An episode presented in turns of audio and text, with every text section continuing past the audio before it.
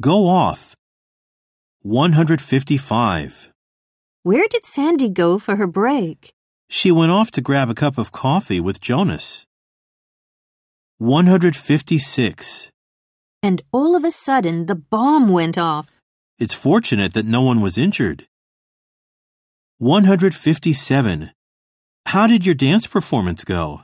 I put a lot of effort into practicing, so it went off pretty well.